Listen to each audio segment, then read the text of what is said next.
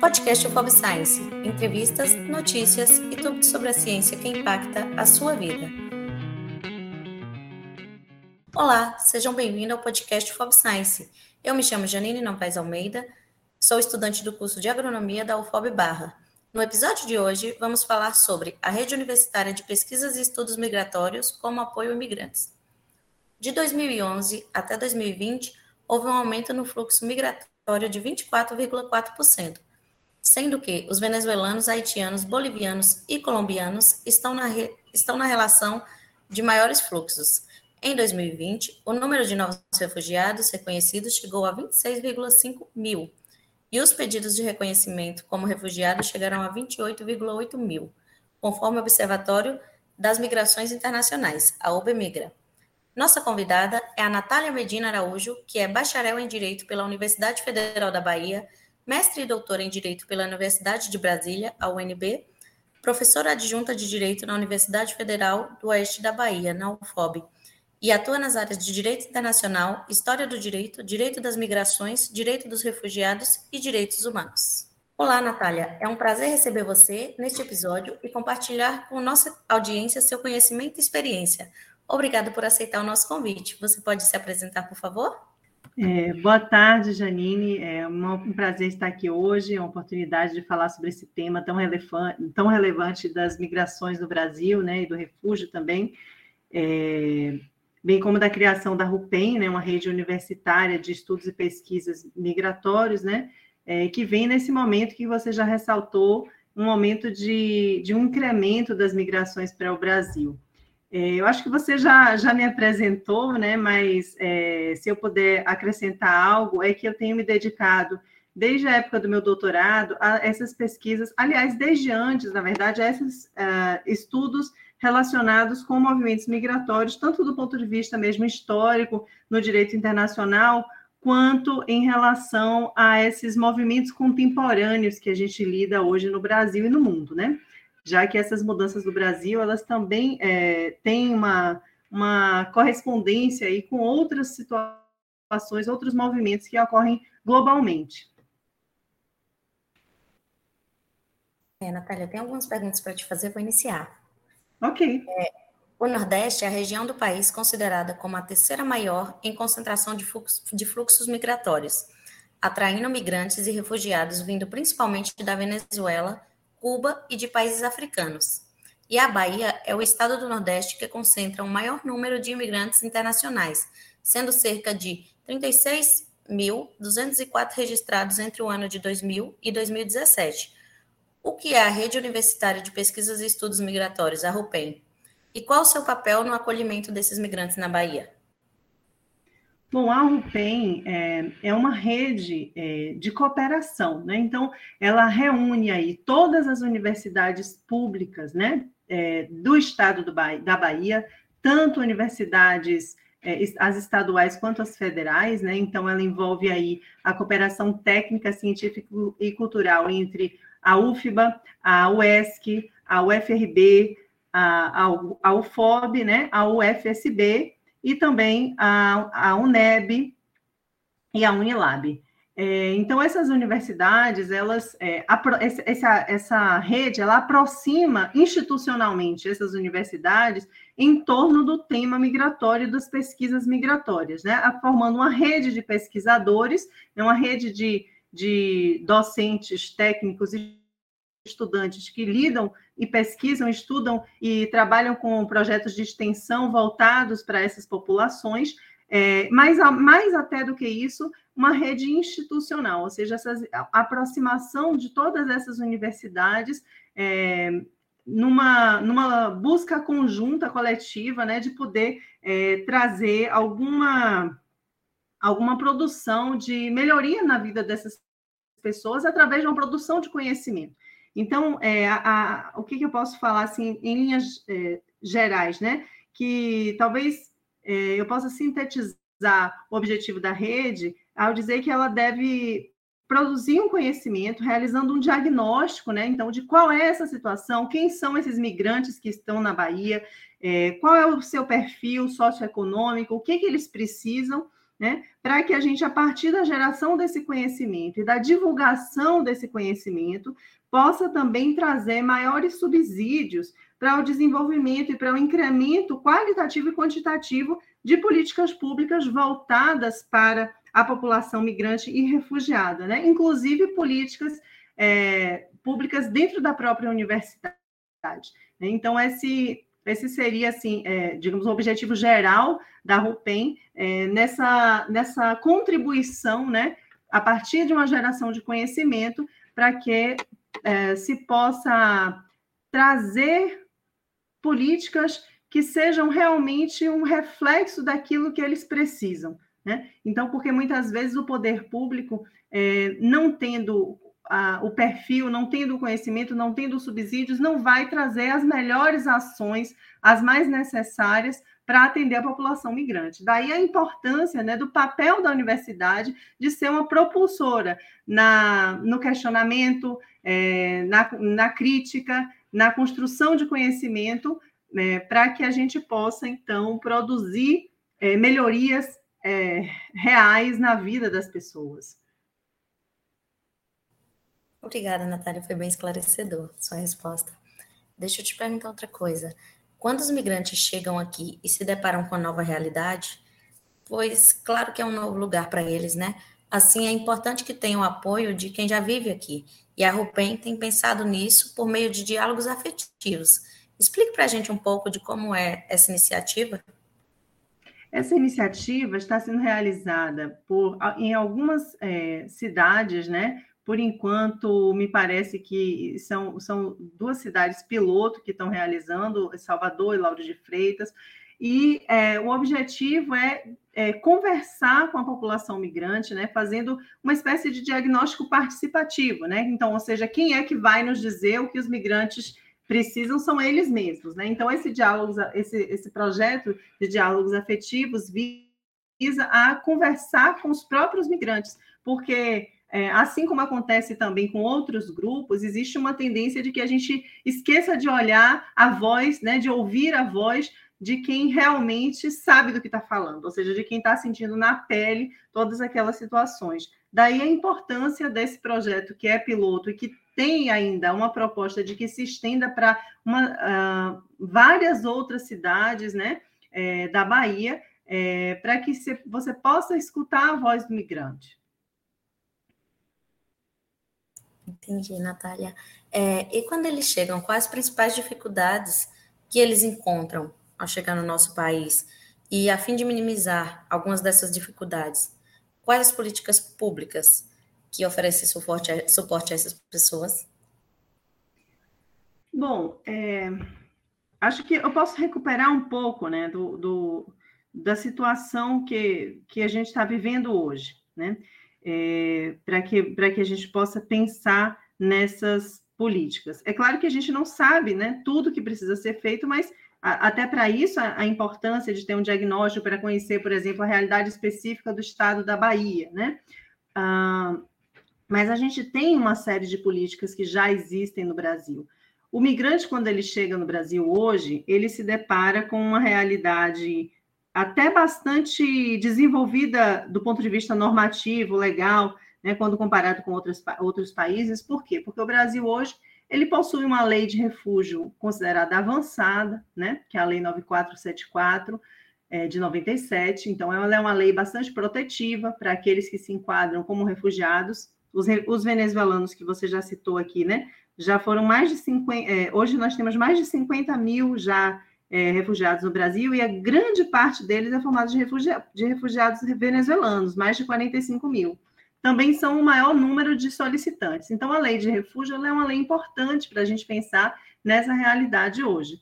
Uma outra parte desses imigrantes, venezuelanos e também de outras nacionalidades, eles vão, é, eles não vão solicitar refúgio, então eles vão aí ser migrantes no sentido mais amplo mesmo, né? E esses migrantes hoje eles podem contar com uma legislação também mais é, protetiva. Então, a gente tem a Lei 13.445 de 2017, que é uma lei recente, né, que vem trazer um novo marco normativo fundado num paradigma de direitos humanos, embora ainda exista limitações, né? Então, é, o migrante, ele hoje, ele tem um, um, uma série de direitos, né? Ele tem, ele possui esses direitos, ele pode, é, ele pode ter acesso, por exemplo, à proteção social, né? Ele pode ter acesso aos direitos, é, aos direitos civis, né? Isso pode parecer uma coisa boba, pensar, ah, as pessoas são, são migrantes, têm direitos humanos. Claro, todo mundo tem direitos humanos, mas em muitos lugares esses direitos não são reconhecidos adequadamente, né? Então, acho que a gente tem um marco normativo que reconhece esses direitos. O que, que falta avançar? Falta avançar em conseguir implementar esses direitos que nós já temos, em certa medida, previstos legalmente.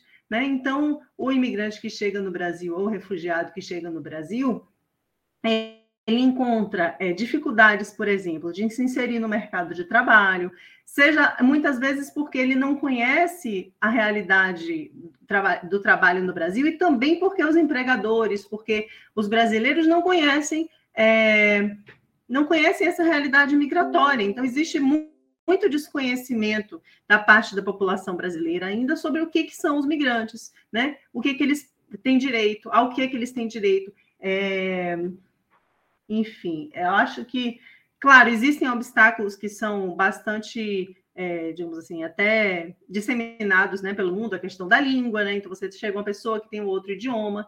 É, os imigrantes que vêm hoje para o Brasil, eles, a gente vive é, esses países todos que você citou já no começo, né? Venezuela, Haiti, também aí é, Bolívia, né? Muitos imigrantes vindo da América Latina, haitianos também.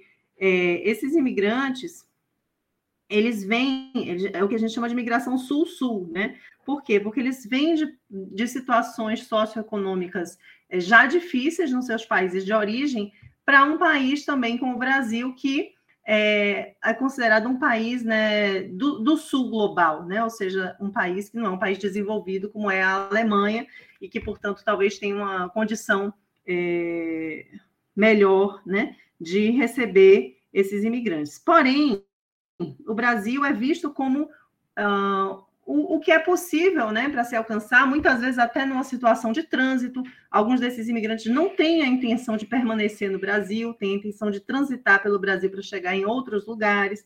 Então, essa realidade né, dessas pessoas que vêm desses países, que, que já saem de situações difíceis, no caso dos venezuelanos, de situação bastante difícil, né? Hoje o fluxo venezuelano é um dos fluxos mais importantes no mundo, né? É, em termos mesmo de, de, de, saída. Então, hoje a saída da Venezuela é gigantesca, porque existe uma grave crise humanitária né, em que as pessoas não têm acesso a condições básicas de sobrevivência.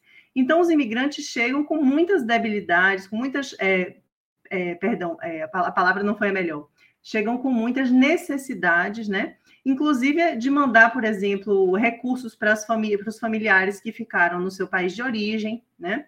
E, e por isso é, a, a, importância da gente saber, né? É, conhecer essa realidade e e assim poder ofer oferecer políticas mais adequadas. Os imigrantes têm muito a contribuir com o país. Né? Eles têm é, a, a situação né, que muitas vezes a gente ignora é que a produção econômica e que, enfim, é, é toda uma questão de desenvolvimento que, que teve até historicamente uma contribuição muito importante dos imigrantes no nosso país. Então, essa, essa falta de, de conhecimento dessa realidade de uma maneira mais aprofundada, eu acho que é a, a grande responsável por não nos permitir é, integrá-los de uma maneira mais adequada. Né? Inclusive, nós podemos pensar aí que, inclusive, o preconceito, né, a xenofobia, que muitas vezes vem junto com racismo, que vem junto com, com o sexismo, né, que se somam aí essas várias formas de preconceito, elas também são, digamos, elas são aumentadas, elas são alimentadas pela ignorância em relação ao que é o imigrante, né, pela ignorância em relação àquela realidade que ele deixa para trás, e por isso a gente precisa também, é, como universidade, contribuir com a formação e com maior divulgação desse conhecimento sobre quem são os migrantes. Concordo, Natália. Muitas vezes a gente, por não conhecer, né, acaba discriminando, fazendo outras outras situações. como a gente viu há pouco tempo que ocorre muito isso, né? A gente tem visto na televisão. Exatamente. Você está é, lembrando na... do caso do Moisés, né? Que era um Isso, exatamente. Perdão, você quer fazer uma pergunta? Não, pode falar. então, o caso do Moisés, né? Que choca o Brasil. A gente, quando acontece algo assim, todo mundo se sensibiliza. Mas só que no dia a dia da vida dos imigrantes, dos refugiados, é, coisas assim, muitas dificuldades invisíveis, né? Quer dizer, os imigrantes são, são uma população bastante invisibilizada. É, então, é, é, um caso muito dramático, né, simbólico até, né, o Moise veio da República Democrática do Congo, era um refugiado reconhecido pelo Brasil como alguém que tinha o direito à proteção internacional pela situação de risco à sua vida que existia lá no seu país de origem. Então, o Brasil concede essa proteção internacional e aí o que acontece, né, é, a vida dele está em risco aqui. Então, isso é uma coisa bastante impactante para a gente pensar nesse papel que a gente tem, né, enquanto um, enfim, enquanto uma nação, é, uma nação forte, né, uma nação é, que tem um histórico de acolhimento e um mito de acolhimento também, né, que a gente precisa ressignificar, a gente precisa é, repensar se realmente o Brasil é um país acolhedor, porque uma pessoa vem fugindo de situação de guerra, de, de fome, de perseguição e chega aqui para sofrer é, uma coisa assim, né? Então é, é, bastante triste mesmo. Isso mesmo, eu concordo com você. É, Natália, me responde. Quais os documentos que o migrante precisa para ter acesso é, para ter acesso para se regularizar no nosso país? Bom, essa é uma pergunta bem complexa, porque existem muitos tipos de regularização migratória, tá? É, e é, eu acho que eu preciso fazer uma diferença é, técnica aqui mesmo para eu responder essa pergunta, porque a gente está falando aqui de refugiados e imigrantes não é a mesma coisa, né? Então, um refugiado é alguém que está protegido conforme a, a Convenção de, é, da ONU sobre o Estatuto dos Refugiados de 1951, que foi criada ali inicialmente, né, após o contexto da Segunda Guerra, em que você tinha ali populações deslocadas por causa da guerra, populações perseguidas por razões étnicas, por razões políticas.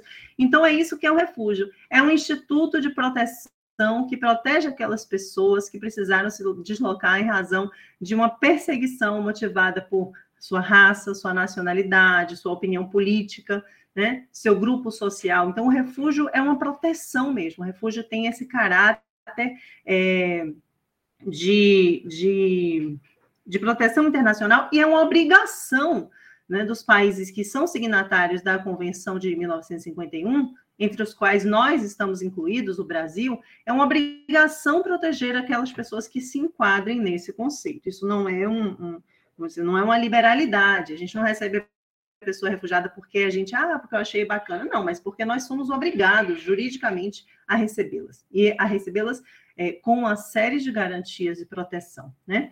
E, é, e nós temos o migrante, né? Que é aquele, na verdade, existem vários, digamos, é, várias formas de migrar, né? Tem pessoas que migram, mas que chegam aqui através de uma migração motivada por uma questão laboral, porque vieram de outro país já com um emprego certo aqui. Já tem outras, que normalmente são desses que nós falamos mais, que chegam em situação mais precária, né? Que chegam numa, fugindo, mas não de uma perseguição, só que de uma situação socioeconômica ruim.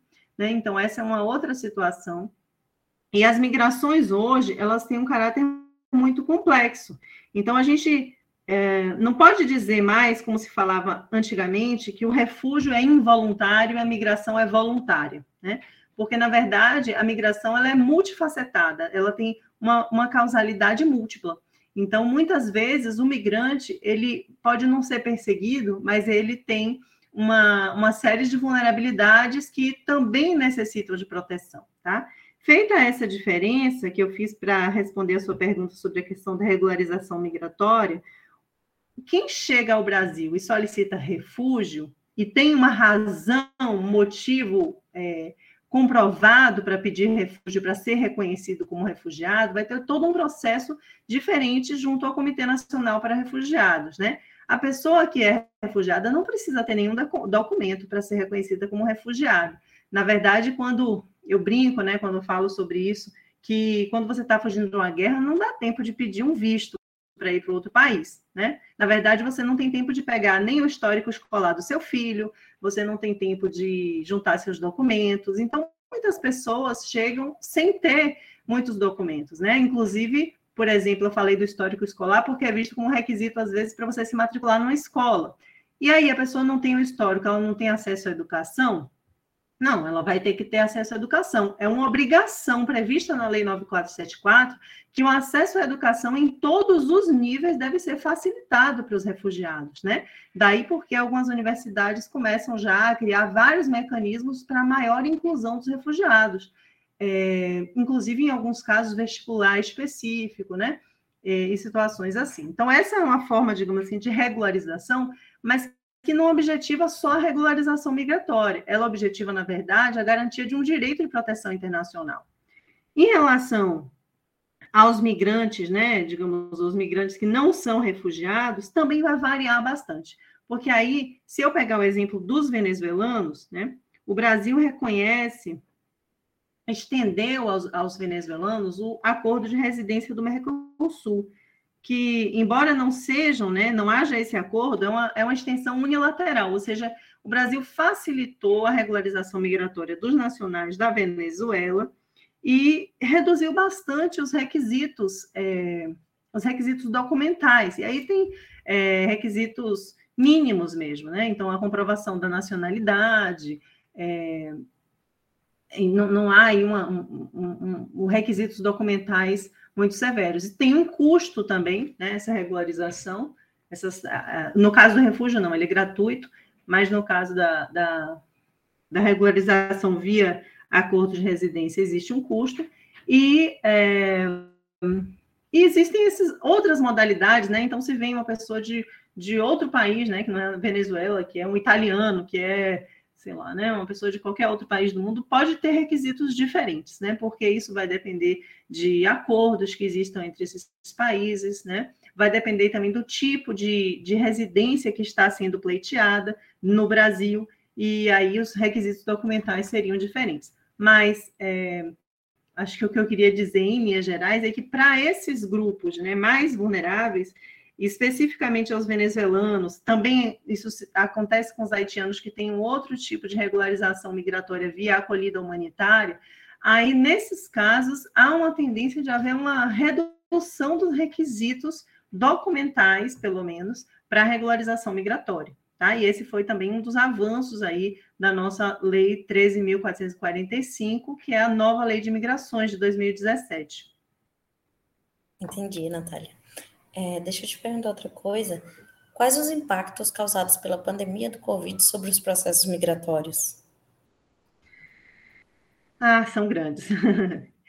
Quer dizer, o que, que acontece? É, a gente. Primeiro, pandemia, acho que a, a, gente fala que existe uma, uma crise da mobilidade, né? A gente tem a crise sanitária, que todos nós vivemos, nós temos também uma crise econômica que também afeta a todos, mas afeta de maneira mais drástica os imigrantes, porque ela afeta de maneira mais drástica quem está numa posição mais precária.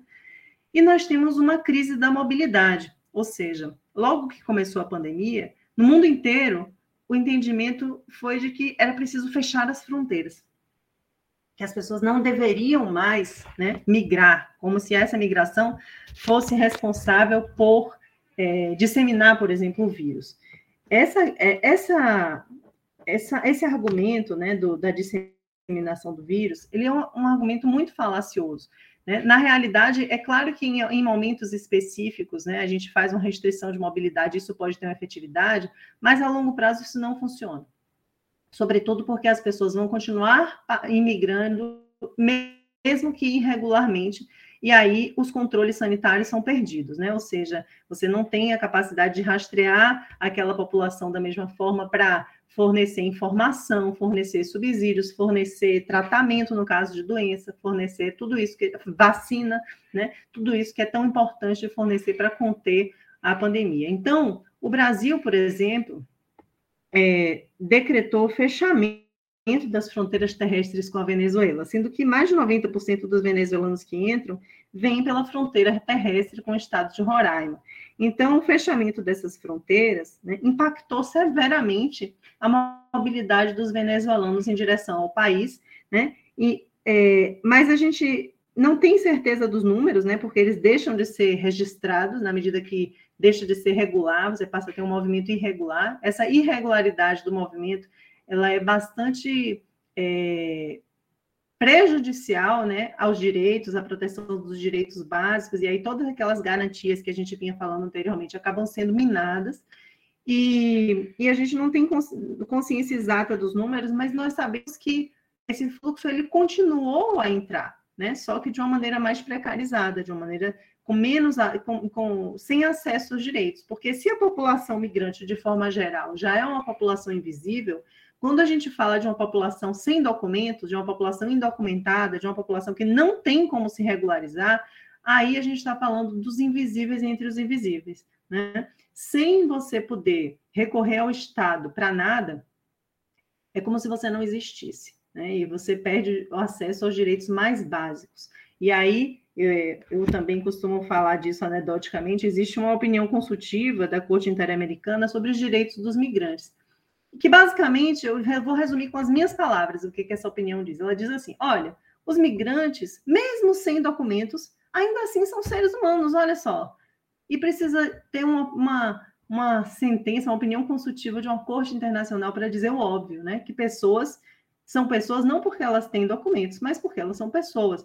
E é isso que é preciso dizer mesmo, porque na prática, sem documentos, não se consegue absolutamente nada, né? Você passa a viver à margem total da sociedade. Isso mesmo, né? Acaba sendo um povo esquecido. É, Natália, estamos chegando ao fim da nossa entrevista. Eu vou te fazer a última pergunta. Ok. É, por fim de tudo, qual a importância ou papel das universidades no desenvolvimento de pesquisas relacionadas aos estudos migratórios? Olha, eu sou suspeita para falar, né? Já que é exatamente, digamos assim, o meu papel aqui como professora de universidade pública. A universidade tem um papel central, né? A universidade tem um papel central na produção do conhecimento e na produção de um conhecimento que seja útil para a sociedade. Né? A universidade não produz conhecimento para si mesma, mas sim para é, trazer benefícios, trazer crescimento, trazer direitos no sentido mais amplo possível para a população. Né? Então, é, pensar na universidade como esse lugar de construção de conhecimento, como esse lugar de crítica das situações é, que acontecem no mundo e que não estão certas, né? que não são justas, é, é, fundamental. Eu acho que a universidade tem muito a contribuir e tem mostrado isso com a formação da RUPEN, com a formação de de redes e de, de colaboração, até mesmo informais, né, de pesquisa, é, e, e, e, de, e de contribuição mesmo para, até para a mudança legislativa, para a construção das políticas públicas que vão desde o nível municipal até o nível federal. E aí, até uma, uma coisa interessante trazer, você trazer essa pergunta, né, pra, e voltar para a RUPEN, que é, é pensar que os migrantes, eles são vistos. Migrantes são aqueles que são de outro país, né? É o que a gente antigamente falava estrangeiro. Esses são os, os migrantes. Mas a gente não pode esquecer que é no nível local que eles vivem. Eles não vivem nesse lugar que se chama o Brasil. Eles vivem em Serra alguma cidade, eles vivem em Barreiras, eles vivem em Salvador, eles vivem em Lauro de Freitas, eles vivem em Itabuna. Então, as cidades, né, as pessoas, os serviços locais também precisam estar preparados para receber essas pessoas. E isso é algo que o Brasil ainda precisa avançar muito, né? Porque no nível local, são poucos os municípios que têm uma condição, inclusive de conhecimento, por exemplo, para atender os imigrantes. Então, eu acho que a universidade, as universidades é, e a RUPEN têm um papel muito importante é, em ajudar a construir esse conhecimento na sociedade é, e no, nos poderes públicos também. Né? Então, a universidade ela é, precisa cumprir esse papel, porque também é para isso que ela existe. Ela não existe para fazer conhecimento é, apenas para si mesma. Não, não existe apenas para publicar artigos, né? Entre os cientistas, esses artigos, essa produção científica, ela precisa chegar na sociedade. Muito obrigada, Natália, por aceitar o nosso convite e por compartilhar com a gente o seu conhecimento e experiência. Terminamos aqui mais um podcast Fob Science. Obrigada a você que nos acompanhou até aqui. Te esperamos no próximo episódio. Ah, nos ajude a divulgar a ciência que impacta a nossa vida. Compartilhe esse episódio com sua rede de amigos, colegas de trabalho. Conto com você. Redação: Araci Soares, Emily Siqueira, Felipe Carvalho, Janine Almeida, Naline Santana. Edição: Ellen Hilda, Emily Siqueira, Kimberly Santos, Mariana Farias e Rafael Dias. Voz: Janine Almeida. Supervisão e orientação: Adriano David, Fernanda Vasques, Ivanir Maia, Jaime Honorato, Leandro Brito e Samuel Alvarenga. Nos acompanhe nas redes sociais. Nosso Instagram é Podcast Science e estamos nas plataformas YouTube, Spotify e iTunes.